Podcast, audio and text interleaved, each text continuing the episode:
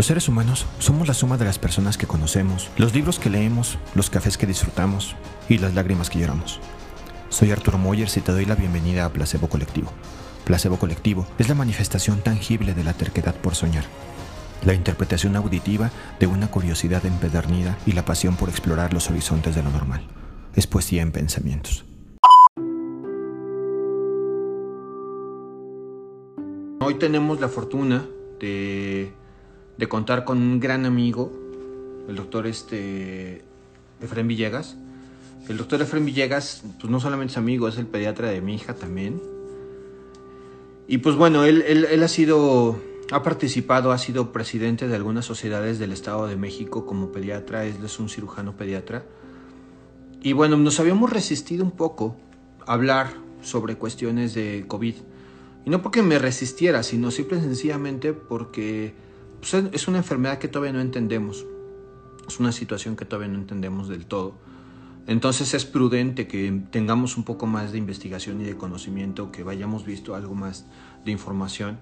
Pero sí vamos a hablar, y en este caso el doctor eh, Efren se ofreció con nosotros a hablar con respecto a COVID y embarazo, eh, COVID y niños, COVID en niños, en tiempos de COVID. Porque él, él, él dentro del área donde estamos, en, en el área en el norte de la, de la ciudad, se ha tenido algunos conocimientos con respecto a esta información y creo que su experiencia es súper valiosa. Aquí estoy, perdón, perdón. No te preocupes. Hola. Efraín, buenas tardes, ¿cómo estás? ¿Qué tal? Buenas tardes, ¿cómo están todos? Bien, aquí tenemos ya algunas personas conectadas, Ajá. interesados obviamente en el tema con la publicación que hicimos. Ajá. les comentaba que, que bueno, tengo la fortuna de que se hace el médico de mi hija y bueno, en varias ocasiones eh, me has ayudado. Mi hija tiene, ha tenido problemas respiratorios, por lo cual me, siento plenamente comprometido con haberte, eh, bueno, dado puesto la, vida de mi, de mi hija en, tus manos, ¿no?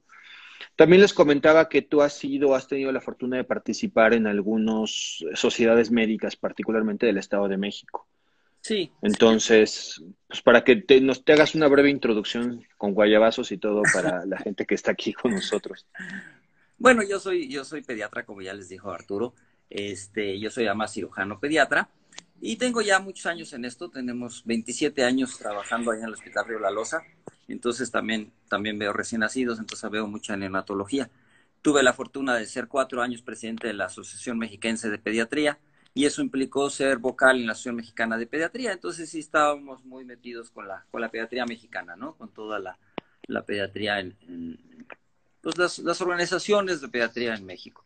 Entonces pues, tenemos ahí algunos contactos y sabemos qué está pasando, podemos informarnos de qué está pasando no solo en mi entorno, sino en todo el entorno nacional, más o menos qué está pasando con esto del, del COVID.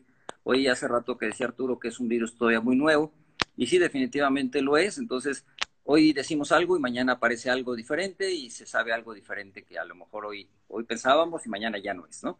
Pero es, lo que sabemos ahora, pues es lo que podemos platicar un poquito y no quiere decir que vaya a ser para siempre. Eso es cada cambiando día a día. Todos los virus nuevos, todas las enfermedades relativamente nuevas, como es esta, pues cambian día a día porque día a día se hace investigación y se, va, se van encontrando otras, otras cosas o otras situaciones que ayudan a, mejorar esto, ¿no? hace todavía no mucho. Seguíamos pensando que era una enfermedad totalmente respiratoria. De hecho, está clasificado como un SARS, como una enfermedad respiratoria. Pero ahora se ha visto que, el principal problema de este virus y casi todos los virus es que ocasionan inflamación sistémica, ¿no? no solamente respiratoria.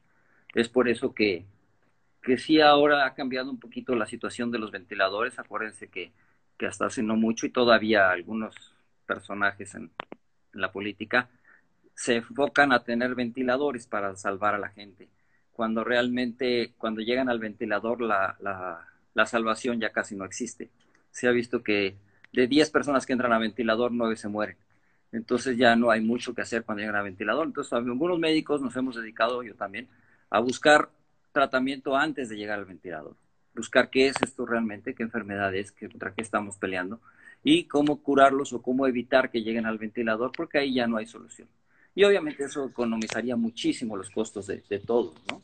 Entonces, claro, estamos viendo ya que los tratamientos, algunos están enfocados en inhibir la replicación del virus, otros en cuanto al, estado inflamatorio, ¿no? Que es el pre antes.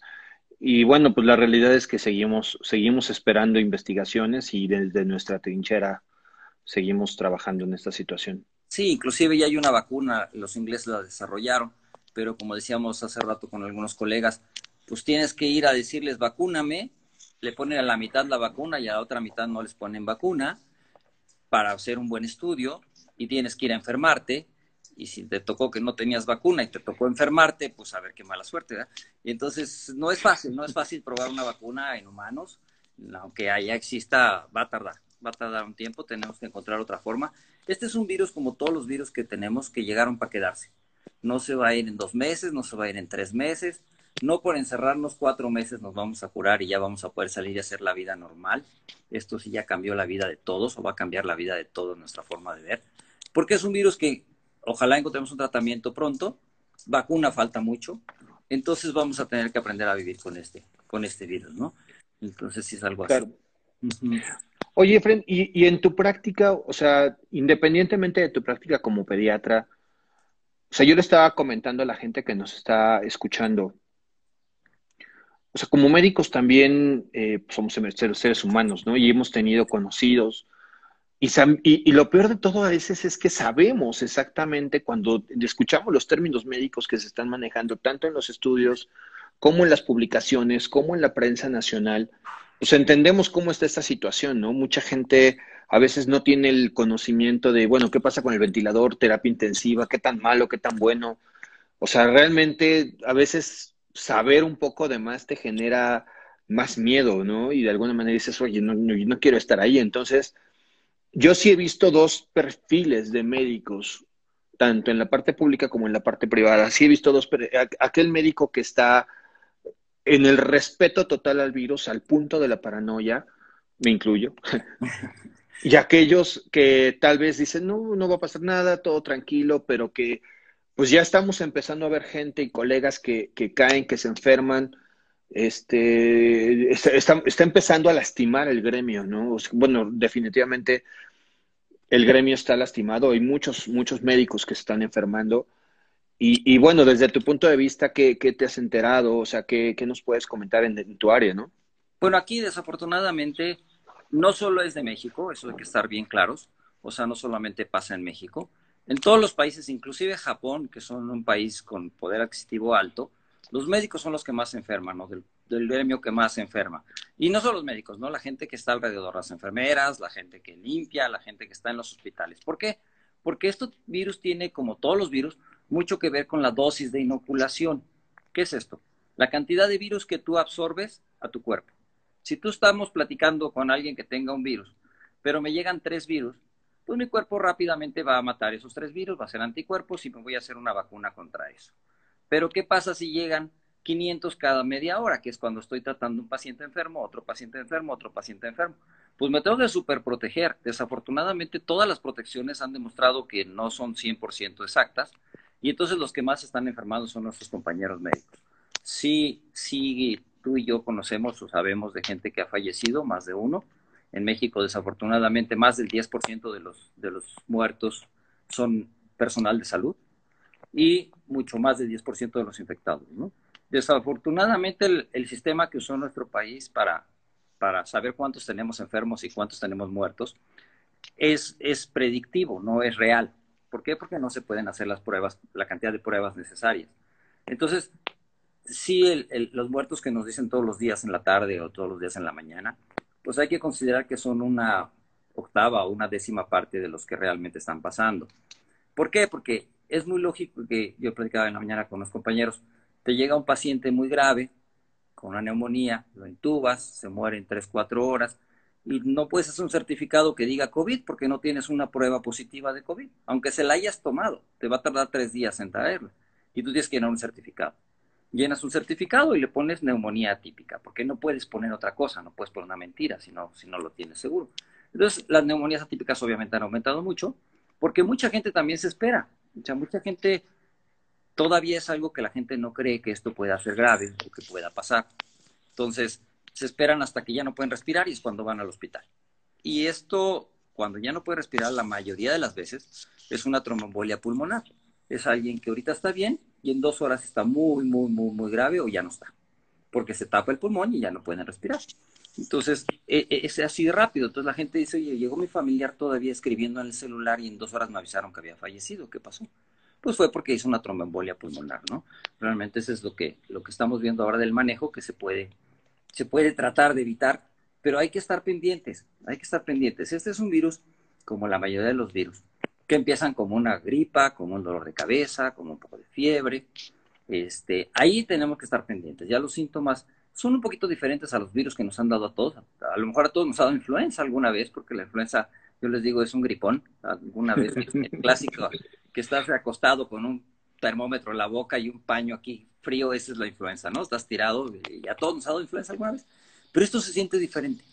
Esto da una fiebre, da dolor de cuerpo, da dolor de garganta, da una tos diferente. Y ahí es cuando puedes pensar, tengo el coronavirus. Pero de eso de tener el coronavirus a estar grave por el coronavirus, pues hay una distancia grande. Acuérdense que sí, sí es cierto que la mortandad mundial está en el 2% de, de los enfermos. Claro. Aquí en México, con las estadísticas que están sacando, estamos como en el 10%, pero como no son reales, o sea, el mismo, el mismo López Gatel dice claramente que de los 10.000 que tenemos enfermos, hay que multiplicarlo por 8, entonces son 80.000 enfermos. Y si se nos han muerto mil, pues entonces sí bajamos al 2%, al 3% mundial. Aquí estamos en el 10% ahorita, pero por la, por la diferencia de estadísticas. Claro. Entonces, no todos se van a morir con esto, eso es lo que hay que entender, ¿no? Claro, y, y sí tenemos que tratarlo con respeto, con cuidado, pero sin entrar en pánico, ¿no? Entonces, hay algo que estabas comentando muy importante con respecto a la mortandad, la mortalidad, la morbilidad, y creo que ya entrando en detalle, o sea, sí hemos visto, sí hay algunas estadísticas que hablan que la evolución de la enfermedad, la evolución del problema respiratorio, por ejemplo, por cierto, nos preguntaron que si podemos hablar de los, las manifestaciones dermatológicas. Ahorita un poquito más adelante eh, vale la pena que lo comentemos. Pero, o sea, creo que si hay algo que los papás cuidamos, y seguramente pues tú al ser papá y yo también, pues es que no se enfermen nuestros hijos. Sí sabemos que tienen un poquito menos de riesgo que una persona mayor y ese creo que es el motivo primordial de que nos regales tu experiencia, nos regales tu conocimiento con respecto a esto, pues para poder eh, ofrecerles a nuestros, a las personas que nos están escuchando, pues qué podemos hacer con nuestros hijos, aparte de los cuidados típicos, o sea, ¿qué, qué, podemos esperar? ¿Qué, ¿Qué variedad, qué diferencia puede existir? En esta situación, ¿no? ¿Qué, qué, podemos ver? Aquí, fíjate, es muy claro porque los niños, desafortunadamente, bueno, no desafortunadamente, afortunadamente niños, y para los pediatras, los niños no se ponen tan mal como dices tú. O sea, sí ha habido algunos niños que se ponen mal, pero es los menos de los, de los cuadros, ¿no? Los menos de las veces. Afortunadamente nosotros no tenemos que tratar con, con pacientes tan graves. Yo trato niños y mis pacientes no se ponen tan graves. Los niños tienen fiebre, tienen tos, tienen gripa, y de ahí no pasan la mayoría de los niños, ¿no? Pues, ¿qué tenemos que hacer? Primero, evitar que les dé, ¿no? O sea, ideal sería evitar que les diera. Desafortunadamente, como les digo, este es un virus que llegó para quedarse. Tarde o temprano nos va a dar. Y eso va a ser algo que al tarde o temprano nos va a dar. Hasta los grandes países que han evitado que les dé, como fue Nueva Zelanda, que cerró totalmente fronteras y dijo no entra nadie, cuando abran fronteras va a entrarles el virus y se van a enfermar. O sea, no hay forma de evitar que este virus es muy contagioso, esa es la desventaja. Y obviamente la gente no estábamos acostumbrados a tratar con un virus así. Entonces, el, andar en la calle, el andar eh, agarrando todo, el andar tocándonos. Desafortunadamente, ustedes y yo sabemos que los niños agarran todo, están tirados en el suelo, eso sí no se les va nada, todo se lo meten a la boca, son niños, ¿no? Al fin y al cabo. Estamos encerrados en casa. En nuestro país se manejaron por, por la situación del país, no, pudimos, no se puede evitar. Hay gente que tiene que salir a trabajar. Hay gente que si no trabaja hoy, mañana no come. ¿no? hay gente que aunque querramos que esté en su casa, no puede, porque se muere de hambre. Entonces, en nuestro país tenemos dos situaciones. Tenemos un grupo grande encerrado, no saliendo, y un grupo igual de grande haciendo la vida normal, enfermándose todos, pasándose el virus de unos a los otros. Entonces, esos están haciendo el pico ahorita que tenemos, el, tipo, el pico que estábamos viendo en la, sociedad, es esa gente. Cuando nosotros salgamos, va a llegar otro pico. Pero esperamos que ellos ya se hayan enfermado casi todos y entonces el virus disminuya su circulación. Entonces, esperaríamos que eso pasara con nuestros hijos. Algún día van a tener que ir a la escuela. Algún día vamos a tener que dejarlos ir a la escuela otra vez. Y entonces vamos a entender que, bueno, el virus va a haber bajado la circulación, va a haber menos virus circulando y los niños van a tener la posibilidad de ir a la escuela. No sabemos cuándo va a ser. Y en México menos, porque en México vamos un poco más atrasados que el resto de los países.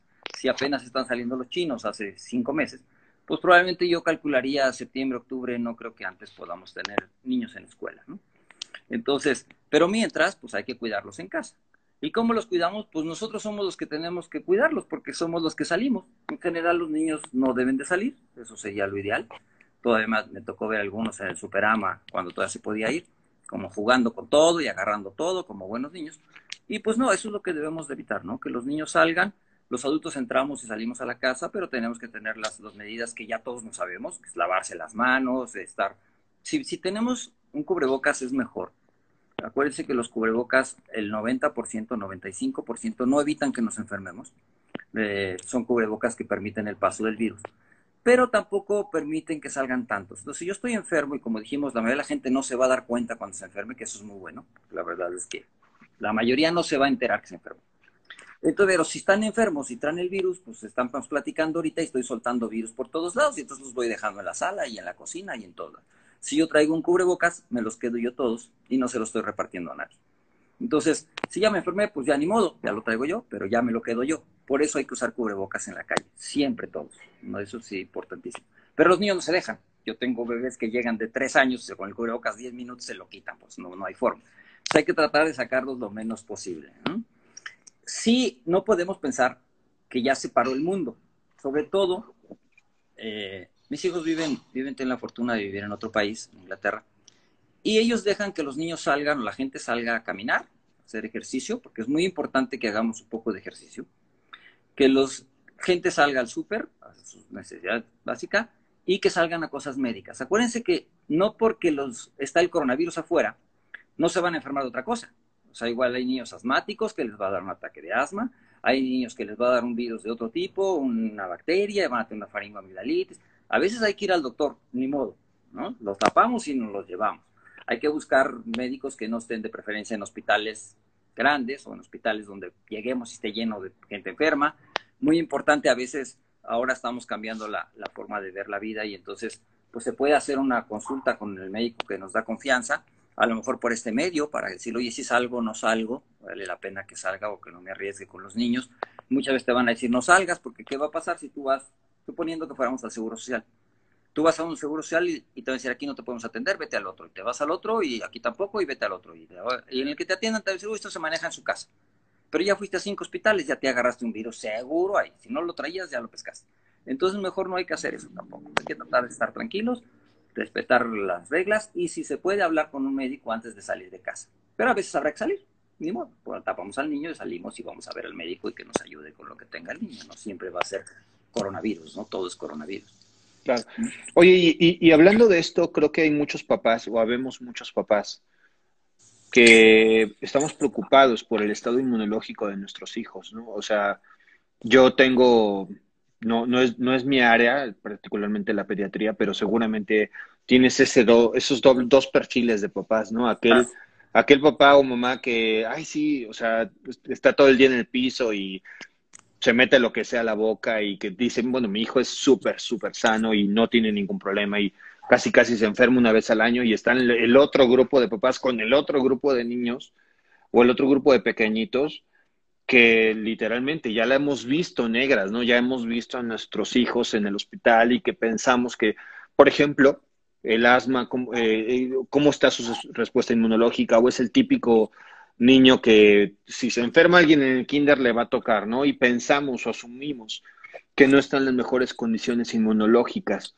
Entonces, este, si tú lo tuvieras de frente ahí en el consultorio a estos dos papás o a estos dos familiares, ¿qué les podríamos decir? O sea, ¿cómo, cómo podríamos darles esos elementos prácticos para que, bueno, en esta situación sí lo tomamos con mucha cordura, con mucha, con mucha discreción, pero al fin y al cabo lo suficientemente eh, controlado, ¿no? Para que verdaderamente pues podamos, podamos ayudarlos a ellos y, la, y la, eh, que, que ellos eviten de infectar, porque ¿cómo le dices a un niño? Pues no abraces, no beses, no te acerques. O sea, esa es otra parte, como tú dices, agarran todo, pero pues hay niños que son cariñosos, ¿no? Entonces, difícilmente vamos a poder pedirles que tengan distancia.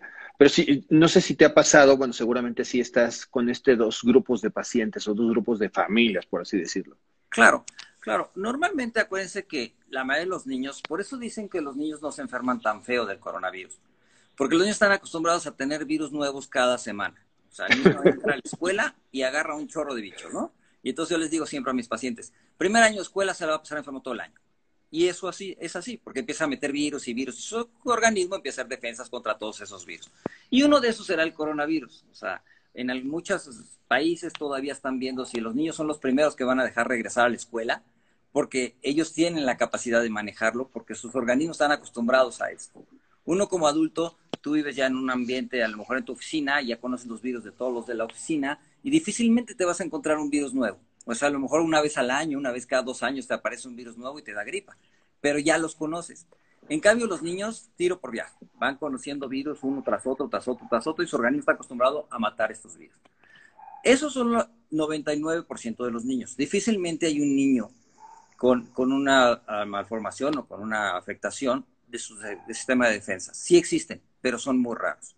La mayoría son niños así. Pero, pero sí hemos caído, y eso también pasa, justificable, en algunas familias o en algunos sistemas donde hay tanta esterilidad en el ambiente que ya los niños no están acostumbrados a encontrar virus. ¿no? Todo está limpio, no dejas que el niño toque nada, el niño está perfecto, todo limpiecito, no se ensucia, pero no está agarrando virus. Entonces el niño sí probablemente sus defensas estén un poquito menos buenas porque no están acostumbrados a estar peleándose con los virus, ¿no?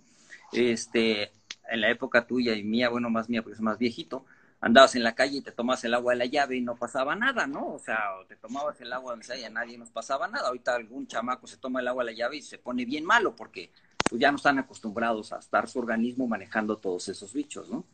Pero sí, lo normal sería, hay niños más sensibles, tenemos algunos niños con problemas, ahorita acabo de ver uno con leucemia, es un niño inmunodeprimido, un niño que la ama con justa razón lo ve toser y se aterra porque me dice, ¿es un coronavirus? No, no es un coronavirus. Pero este niño le ha dado cualquier otro virus, se puede poner muy malo. Entonces, este, sí tenemos que estar pendientes los niños inmunodeprimidos. Pero ¿cuál es el problema grave con los niños actualmente? Y eso es una cosa que no solo pasa a los niños, la obesidad. La obesidad en México es muy importante. Y muy importante implica que estamos viendo diabetes en niños de 8 años o niños de 7 años o niños de 5 años. Y entonces tú ves un niño gordito y la gente decía, qué bonito está y es bien sano el niño gordito. Sí, pero el niño gordito a veces trae un problema ya. Y ustedes están viendo que el problema principal del coronavirus es a las personas que tienen ya problemas.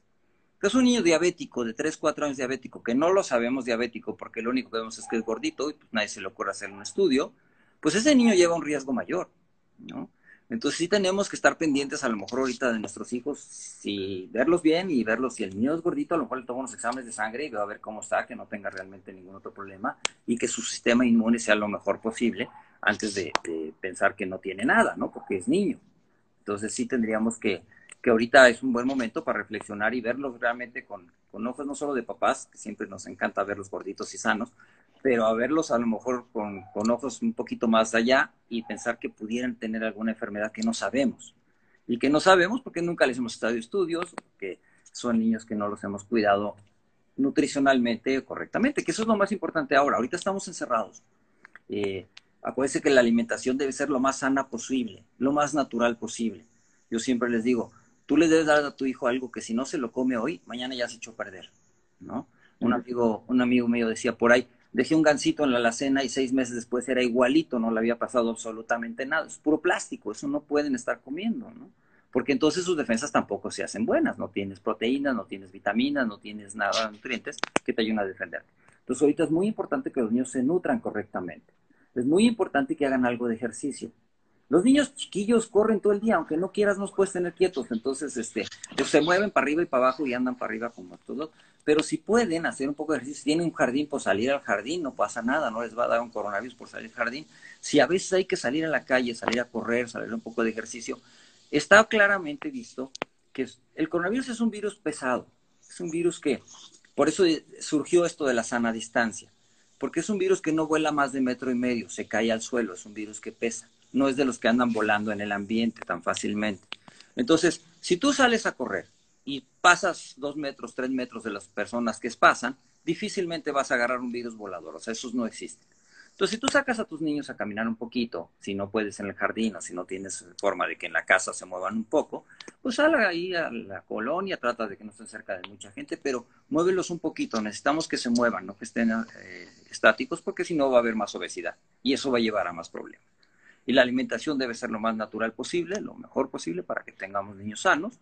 Y tenemos que ahorita también es muy difícil mandarlos a dormir temprano porque los chamacos quieren estar hasta las 3 de la mañana ahí dando lata. Todos los niños tienen que tener un sueño reparador, que eso también ayuda a reparar las defensas. O sea, un, dormir 8 o 10 horas para un niño es recuperar sus defensas. Entonces también tenemos que mandarlos a dormir temprano y hacerles una rutina de que esa es la hora que te vas a dormir. Te puedes levantar un poquito más tarde a lo mejor, pero te vas a dormir temprano. No podemos dejarlos hasta las 3 de la mañana jugando, porque eso va a hacer que los niños se desvelen, su organismo va a bajar sus defensas y al rato vamos a tener problemas, ¿no? Hay que tratar de evitar eso. Claro, aunque nos hay, hay algunos que queremos verlos más latosos que gorditos, ¿no? Esa es la idea. Claro. Oye, y aquí hay una muy buena pregunta que creo que me, me la ganó la paciente, o sea, la persona que, que, la hizo, creo que es muy buena. Y es, ok, entendemos los cuidados básicos, el ejercicio, la alimentación, y creo que esto va a funcionar para los médicos, tanto los pediatras como los que no, porque tú sabrás que, el ginecólogo es el médico de cabecera de la mujer, ¿no? Entonces, muchas veces me habla a mí la paciente, oye, pues mi hijo tiene tal cosa, ¿no? Entonces es así como, hijo, ¿cómo te ayudo, no? es el pediatra. Pero ¿cuándo es el momento adecuado de echarle un WhatsApp o de mandar, eh, comunicarse con el pediatra y decir, oye, ya tiene esto, o desde el primer síntoma? ¿Y cuál es el momento adecuado? O sea, ¿cuál tú pondrías ahí los elementos para ya instalar comunicación con tu doctor? Si es que tienes la fortuna de tener un doctor como tú, que eres súper eh, comprometido y conectado con tus pacientes. ¿Y cuándo es el momento de, ahora, sabes que ahora sí hay que llevar al hospital? Claro. Okay. O sea, ¿qué, ¿qué, qué, es lo que tú recomendarías en esa parte? Eso es muy importante porque la verdad sí debíamos tener un médico de confianza. Desafortunadamente, tú y yo lo hemos visto, actualmente y por la economía es muy, muy válido, pero la gente va a la farmacia del ahorro y le dan algo por 30 pesos de consulta y le dan algo de medicina y nunca tienes un médico de confianza porque al del ahorro no le vas a poder hablar por teléfono. Entonces, desafortunadamente a veces sí hay que tener un médico de confianza, alguien que te pueda dar una orientación. Pero es claro, o sea, un niño que, como dices tú, está brincando, jugando y echando lata, pues ese niño está sano, ¿no? No tenemos ninguna, ningún pierde. Pero un niño que empieza con fiebre, un niño que tiene una tos diferente a como la estamos viendo, se queja de dolor de cabeza. Los niños normalmente nunca tienen dolor de cabeza, salvo cuando en la familia hay alguien con dolor de cabeza. Son muy imitadores los canijos. Y entonces de repente a la abuelita le da la migraña y se tira a la muerte. Y entonces al niño también le da la migraña y se tira a la muerte porque ya vio que pues ahí todo el mundo atienda a la abuelita, ¿no? O a la mamá o a quien sea. Entonces, salvo que haya alguien en la familia que le dé migraña cada rato y el niño lo pueda ver, difícilmente un niño te va a decir que le duele la cabeza. Pero cuando yo te digo, me duele la cabeza, eso es un signo que hay que tener en cuenta. El otro es la tos, está medio diferente, están ah, ah, ah, y tose todo el tiempo. Es parecido a un cuadro asmático, muy parecido, pero están niños que nunca lo han tenido, ¿no? Están tosiendo, tosiendo, tosiendo, tosiendo. Y la fiebre, la fiebre alta, que no se controle fácilmente. Todo eso implicaría conectarte con algún doctor. Ahorita lo más importante es no salir corriendo por eso. ¿Por qué? porque lo más probable es que vas a ir a dar a un hospital, te van a mandar a tu casa. El coronavirus, ah, eh, el 80% de la gente se maneja en su casa, no se maneja en los hospitales. Entonces el 80% de la gente enferma de coronavirus se queda en su casa y ahí es donde se maneja. Y manejas la fiebre, y manejas la tos, y manejas el cuadro. ¿Cuándo hay que correr al hospital? Cuando la dificultad respiratoria es muy importante, cuando ya no puedes respirar, cuando el niño camina tantito y ya se está ahogando porque el niño generalmente corre como loco, entonces cuando ya lo ves que camina tantito y se está ahogando, mm, ese sí ya sería uno para ir al hospital. Pero sí busquen alguna forma de comunicarse con alguien antes. Lo más probable es que te digan en casa y empieza a hacer esto. Porque si no, vas a ir corriendo a un hospital, te vas a contagiar tú o el bebé de algo más, o el niño, y entonces te van a mandar a tu casa de regreso, pero ya a lo mejor con algo, con algo que no tenías que haber agarrado. Oye, y este, la insuficiencia respiratoria, yo sé que muchas de las mamás ya lo han googleado, investigado, pero, pero no está de más, ¿no? Que les comentemos los dos o tres signos principales de, la insuficiencia respiratoria. Y sobre todo que también hay pequeñitos que pues a lo mejor no saben identificar me duele la cabeza. O sea, entonces yo creo que eso es algo, es una habilidad impresionante de ustedes los pediatras, porque pues para mí es muy fácil preguntarle a mi paciente, oye, ¿qué sientes? ¿Cómo te sientes? Pero pues el bebecito muchas veces tienes que interpretar lo que está pasando, ¿no? Y uno de ellos es la irritabilidad. Ajá. Y, y, lo que platicabas, ¿no? O sea, de la insuficiencia respiratoria, me, me atrevo a, comentarlo con respecto a que eh, uno de los más comunes, pues es el aleteo nasal, o sea, la, nariz se les empieza a abrir. Ajá. Y lo más importante, y en niños, sobre todo en niños delgaditos, es que se le hundan las costillas, o sea, eso es algo bastante conocido también. Pero creo que esos dos elementos más, más que veas muy, muy decaído, o sea, que veas ya decaído a tu, a tu pequeñito, creo que son los tres elementos que, que, valdría la pena Habría que añadir un poquito el, el, mover la panza para respirar, ¿no? O sea, sube y baja la panza mucho para respirar. Entonces te das cuenta que, que con la panza están respirando, haciendo un esfuerzo. Y este, ahí sí ya tendrías un niño con una dificultad respiratoria. Pero aún así hay que hablar con el médico, porque si tienes un niño con dificultad respiratoria, sin fiebre, sin, sin tos, sin la, sin, sin la cefalea, eh, habría que pensar que podía manejarse en casa, ¿no? Hay que, hay que ver qué tiene. Pueden ser otras cosas. El, el, asma es algo muy común. Antes de llegar a un asma se llama espasmo bronquial y eso es mucho más común en los niños. El asma es cuando ya tienes muchos espasmos bronquiales, pero un niño de repente te hace un espasmo bronquial hasta por el pino, por el pinol que usan para limpiar, ¿no? El cloro, porque eso es una alergia y el chamaco se le cierran los bronquios y ni está enfermo, nada más fue por el cloro que echaron para limpiar ese día. Se pasó la muchacha y le echó más cloro de la cuenta al, suelo, ¿no? Y con eso ya tenemos un niño que tiene un problema respiratorio y no es que tenga un COVID, no es que tengamos que salir corriendo al hospital. Hay que, sí, sí recomiendo buscar una opción de un médico que los pueda atender. Ahora, como les decía hace rato, la, la vida ha cambiado. Entonces, muchos médicos podemos atender vía WhatsApp, vía videollamada, y como médico puedes ver perfectamente un niño que está respirando con problema respiratorio o que tiene una alergia, ¿no? O sea, desde lo puedes ver por la videollamada sin ningún problema. Y decir, sí, vámonos, nos vemos en el hospital. O tranquilos, vamos a ver cómo evoluciona, dale esto y vamos a viendo cómo va evolucionando. Sí tendríamos que empezar a pensar en eso ya todos. No, la, realidad es que esto nos ha obligado a digitalizarnos, ¿no? Sí, o sea, sí, sí también eh, como ginecólogo a veces es complicado una videoconsulta, pero hay muchas cosas que se pueden manejar, ¿no? Dudas, revisión de estudios. Y en el caso de los pequeñitos, pues es tan fácil como le cambias la pantalla y volteas a ver cómo, cómo está, ¿no? Y creo que, bueno, todo el mundo tenemos un, termómetro en casa. Ok, entonces, no es tan promisorio lo que viene, pues ya, recibimos algunas noticias. Eh, creo que esto va para largo. Eh, creo que tenemos que aprender a vivir con él. bueno, todavía no sabemos ni siquiera cuáles van a ser las repercusiones. Todavía ni siquiera sabemos exactamente cómo vamos a tratar a los pacientes, cuándo va a venir una vacuna. Entonces, la realidad es que esto es una cuestión de día con día, semana con semana, en el cual vamos a ir aprendiendo, vamos a ir tratando de domar esta nueva enfermedad, ¿no? Y bueno, de, alguna manera, pues algunas personas no, no, van a poder contar esta situación, pero creo que la mayoría, si nos cuidamos lo suficiente, vamos a poder este, pasar de esta etapa, ¿no? Y eso es algo que yo, yo les manejo mucho a mis pacientes. Yo quiero retomar un poquito la parte de la carga viral, lo que tú estabas comentando, que lo dijiste muy claramente. No es lo mismo enfrentarte un kilo, un buche de virus, que los dos o tres que puedan estar por ahí. Entonces, de ahí radica la importancia de los cuidados de higiene que podamos llegar a tener, porque definitivamente vamos a estar en algún momento en contacto con el virus, es altísimamente contagioso, permanece mucho tiempo en algunas situaciones.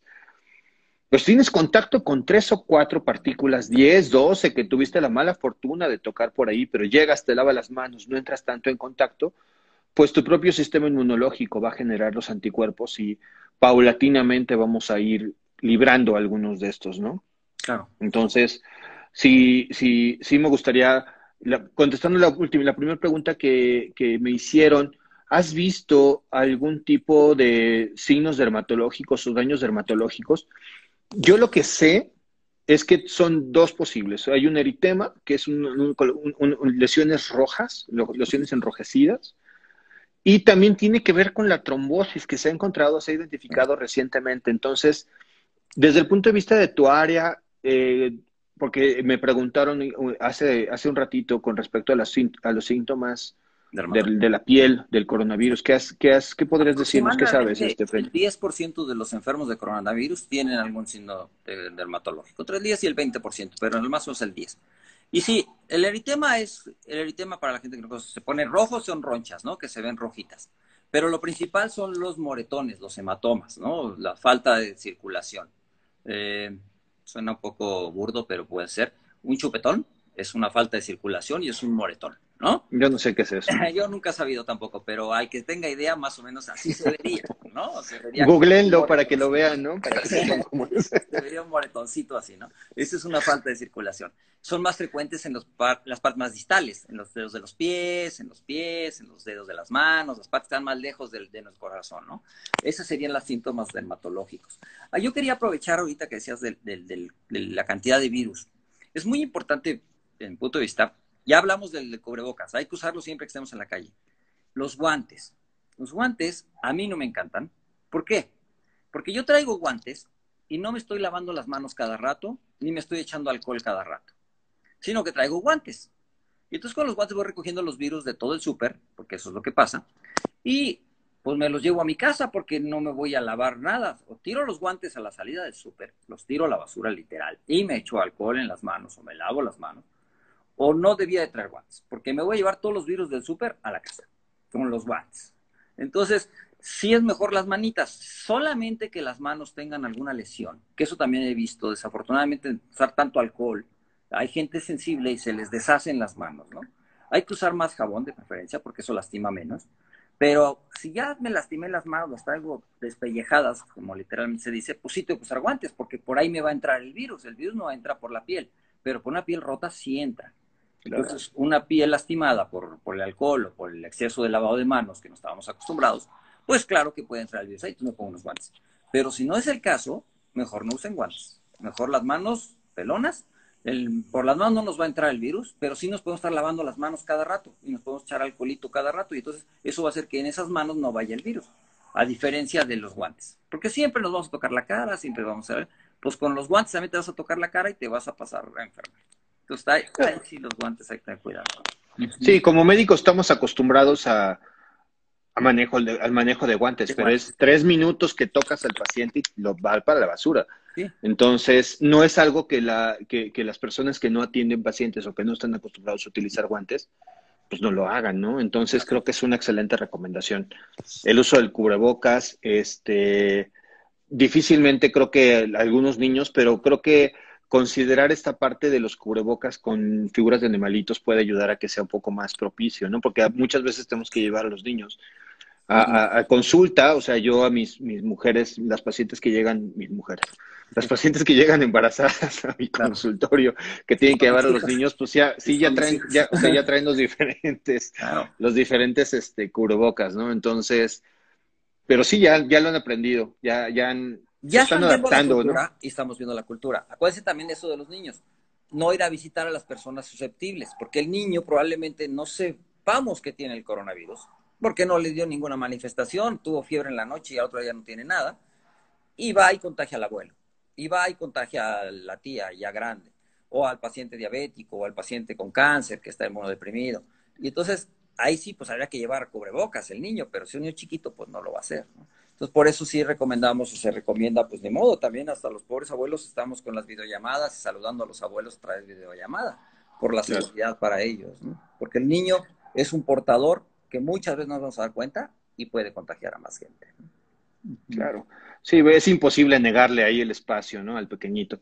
Y bueno, ahora, ahora ya, ya, veremos cómo nos va en unos nueve meses ahora que, que, vienen los que, los ahora llamados cuarentenials. No sé si ya escuchaste Los hijos de la cuarentena. Oye, Fred, se está acabando el tiempo, entonces a mí me encantaría que, que, nos regalaras una conclusión. Digo, ah. eh, hemos sido bastante amplios con respecto a esto. Vamos a tener una futura, la cual te invito. Vamos a tener una futura que habla del nacimiento en tiempos de COVID, lo cual está muy interesante, pero este ya platicaremos sobre eso, ¿no? Yo creo que va a ser la siguiente semana. Perfecto, sí, estamos. Ya que estemos en pleno de, esta, de esta situación. Entonces, a modo de conclusión, este, Fren, ¿qué te gustaría dejarle de mensaje a nuestros, a las personas que nos vieron? Hay mucha, mucha interacción con todo esto. Eh, ha habido bastante buenas opiniones, buenos comentarios. Déjame ver si hay alguna pregunta. Mientras tanto, si quieres ir haciendo conclusiones. yo creo que lo principal, principal es tomar la, tener la calma suficiente para estar tranquilos.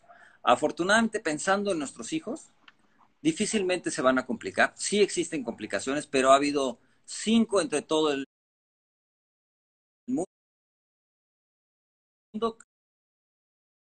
reportados que se complicaron. Son muy pocos. En México ya tuvimos uno, pero fueron muy pocos. Un niño cardiópata con un problema extra, ¿no? Como decía el niño con leucemia, ese es un riesgo. Pero si es un niño sano, difícilmente vamos a tener un niño complicado por coronavirus. Entonces, eso, eso primero, hay que perderle el miedo a que se me va a pasarle algo a mi niño por esto, ¿no? Porque a veces estamos muy angustiados. Más que nosotros, pues la vida del niño es más importante que la nuestra, ¿no? Entonces hay que perder un poquito el miedo, entender que el niño se va a enfermar, pero lo más probable es que él sí se cure rápido y no tengamos mayor problema con él. Segunda, buscar opción de un pediatra de confianza donde puedan preguntar en algún momento si yo llevo no lo llevo al hospital, si tiene esto, ¿qué le hacemos? O tienes que revisarlo. También muchas otras veces habrá que revisarlo. Y tercera, pues los niños no los podemos tener encerrados y amarrados, entonces pues déjenlos que jueguen adentro de la casa si ustedes tienen la precaución pues de llegar y lavarse las manos, quitarse los zapatos afuera, pues el niño puede jugar, no va a pasarle nada, difícilmente le va a pasar algo. Entonces déjenlos también jugar un poco y estar, estar más libres, ¿no? Esas serían las conclusiones para el manejo del niño, que es donde estamos en este tema hoy, ¿no? Tratar de que el niño pues esté lo más tranquilo posible, alimentarlos perfectamente, dormirlos a tiempo, tratar de que estén lo más sanos posibles ellos también. Claro, y estar al pendiente de ellos. Pues muchas gracias, Efraín. Fue, fue una sesión divertida, concreta, útil, creo. Hay mucha información, mucha carnita valiosa para las personas que estamos aquí. Claro. Y bueno, creo que de alguna forma lo que hemos estado eh, haciendo, nos están pidiendo datos de contacto. Eh, con todo gusto, el doctor eh, tiene su Instagram, lo, lo, lo, este, lo etiqueté en la, en la publicación. Hoy lo pueden comunicar y de todas maneras en, el, en, la, en la comunicación un poquito más adelante les puedo dar el dato del contacto del doctor. O bien directamente con él. Este médico que está utópico, del cual está hablando Efren, ese médico de confianza que te va a contestar, aquí lo tienen enfrente, lo tienen en pantalla, o sea, es Mire, yo tengo los que son mis pacientes, por ahí ya, algunos, seguro de haber por aquí algunos, yo tengo un chat con mis pacientes, todos los días subo algo para, para informarles, tengo más de 500 pacientes en este chat. Y además de eso, yo sí contesto videollamadas. Desafortunadamente, le decía yo a mis pacientes, Arturo y yo vivimos de la medicina y entonces tampoco puedo seguir haciendo gratis lo que hacía antes gratis, que eran muchísimas consultas por internet.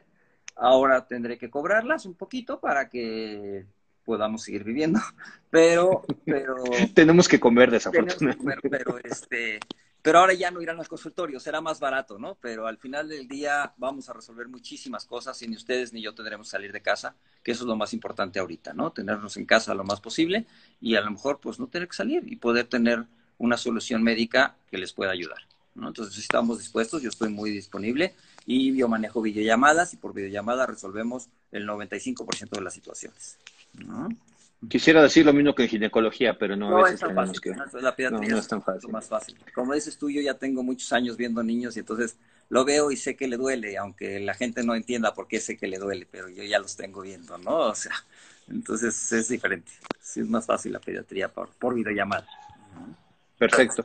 Pues muchas gracias, Efren. Fue un placer platicar contigo, aunque sea a distancia. Y por ahí luego estaremos platicando de otras cosas. Seguramente vamos a hacer algunas intervenciones. Seguro estamos aquí. Muchas gracias. Que tengan buena noche, que descansen. Igualmente, bonita noche. Váyanse a dormir temprano. Sí, a dormir a los niños también. Bueno, bye, nos vemos.